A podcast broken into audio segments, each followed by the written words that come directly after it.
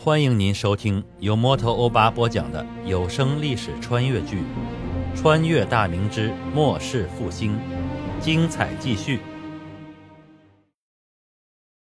盐业的利润太丰厚了，那些晋商、徽商以及两淮地区的盐商，很多都是家资百万，生活的更是奢华无比。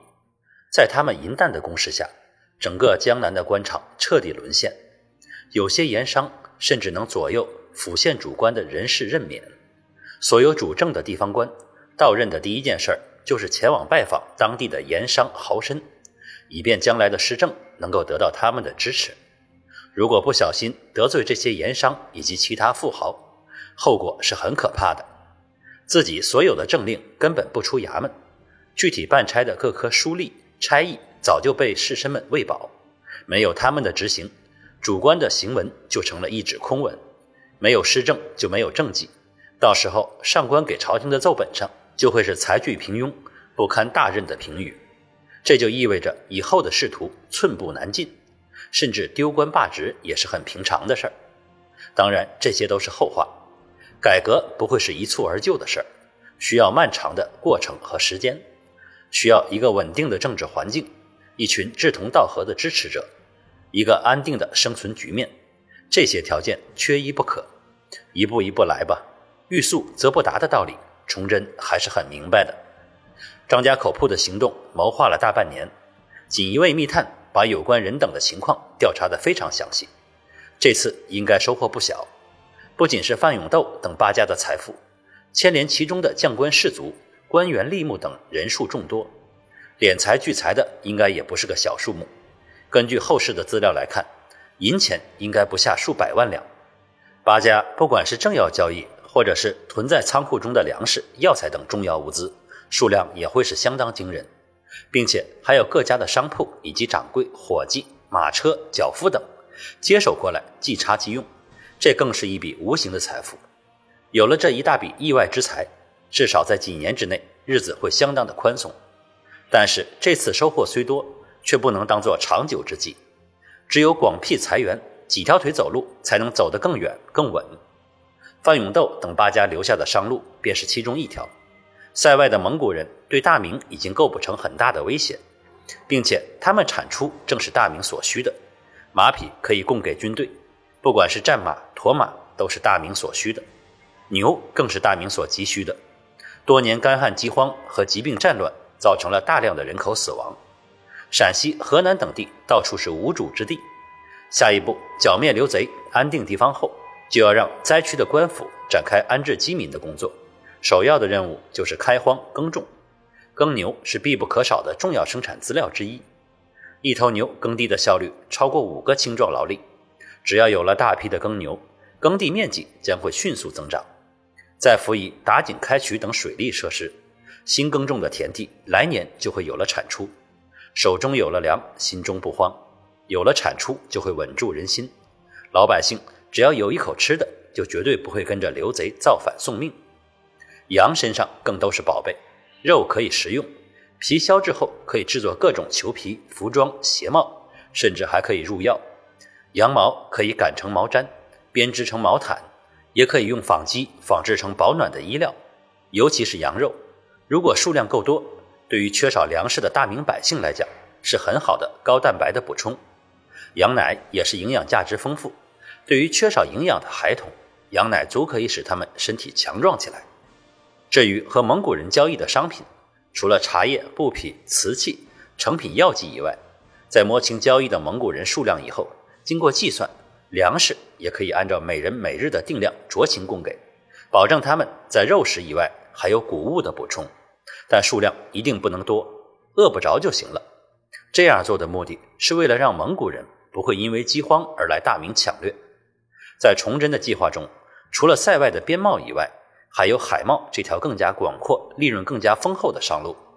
由于自家并没有合适的从事海贸的人选，所以还需要动用锦衣卫的力量，到江南、福建、广东一带寻找有野心、有经验和魄力，更有精明头脑和眼光。但本钱太小的商户，让其作为代言人出面，考察好线路，招募人手。皇家作为投资人出资，购买商船和商品，所获的利润三七分成。这种合股的方法，应该有很多小商户都愿意。乾清宫昭仁殿内，崇祯正在召见武阳侯薛廉、宣城伯魏时春。历史上的二人都在崇祯上吊以后自尽殉国，属于值得托付的忠臣，自该得到重用和利润分润。薛连祖籍陕西韩城，其祖上迁居沾化薛家岛。武阳侯的爵位是当年靖难之役时，追随永乐皇帝从北打到南。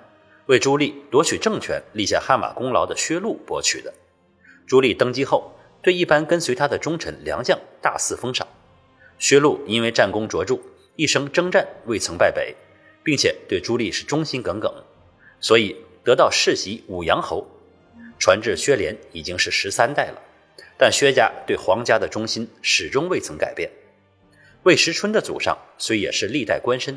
但家族中并未出现过惊才绝艳的人物，直到景泰年间，时任五军都督府都督同知的先祖魏颖，在夺门之变中立下大功，被英宗封为世系伯爵，至今已是七代。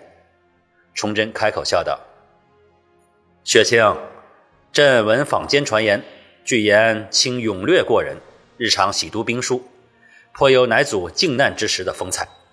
当下时局动荡。”官军剿贼日渐乏力，朕今日欲重整经营，待其成军后，分一部分往中原剿贼，卿可有何谏言，欲与朕之？薛魏二人闻言俱是心内一惊。二人虽然一直未掌兵马，但因为祖上都是行伍出身的缘故，与军中总有着千丝万缕的联系，也有亲信人等在经营中担任职务，所以对经营的了解还是比较详细的。经营向来掌管在英国公张家和成国公朱家手里，因为英国公张维贤年老体衰，不能事事，所以现在提督经营三十万人马的是成国公朱纯臣。倚仗陈国公一系两百年来与军队错综复杂的关系，陈国公一系的将领牢牢把控着经营的各个实权职位。皇家的经营实际上已经成为朱张两家的私人队伍。崇祯自是知道。在历史上，李自成打进京城，皇帝上吊之后，陈国公朱纯臣和提督经营的襄城伯李国珍打开内城门跪降刘贼，在历史书上留下了耻辱的一笔。对这两个有奶就是娘、世代享用大明荣华富贵，却最终是迅速改换门庭的勋戚，崇祯的恶感是相当强烈。经营对外号称三十万人马，据锦衣卫通过各种手段调查得知。实际兵员只有三成多一点，也就是说，多达二十万人马的粮饷被朱张两家及其手下吃进自家的肚里。按照朝廷每月每人下拨七两银子的饷银计算，单单这二十万人的空饷，每月就近十余万两，一年下来就是一百五十万两以上。当然，朝廷财政窘迫，不会按照每个月实际发放的。如果算上其他军资，比如刀枪、冲炮、冲子、火药。盔甲、帐篷、旗帜、一号、咸菜、酱醋等等，都是按照人数下拨到军中。这些物资到账后，许多物资会被转手倒卖出去。当初卢象升在河北筹建天雄军，就是当地士绅筹措银两，然后从经营和兵部仓库买来的兵器。剩下的十余万左右的实际兵员，老弱占据了相当大的部分，更有许多京师中的土著混迹其中。这些油滑之辈。仗着世代居于京城，家中虽不是大富大贵之辈，但与各级中下级官员将领混得甚熟，平日里游手好闲、好吃懒做，所以就托了数层关系混入军中，领取每个月的饷银混日子。这样的士卒哪有什么战力？遇到真刀实枪的时候，结局只有一哄而散。崇祯八年，护送王炳前往凤阳祭奠皇陵的经营士卒，就是最好的例子。感谢您收听由摩托欧巴播讲的历史穿越剧《穿越大明之末世复兴》，欢迎加入我的八分圈，下集精彩继续。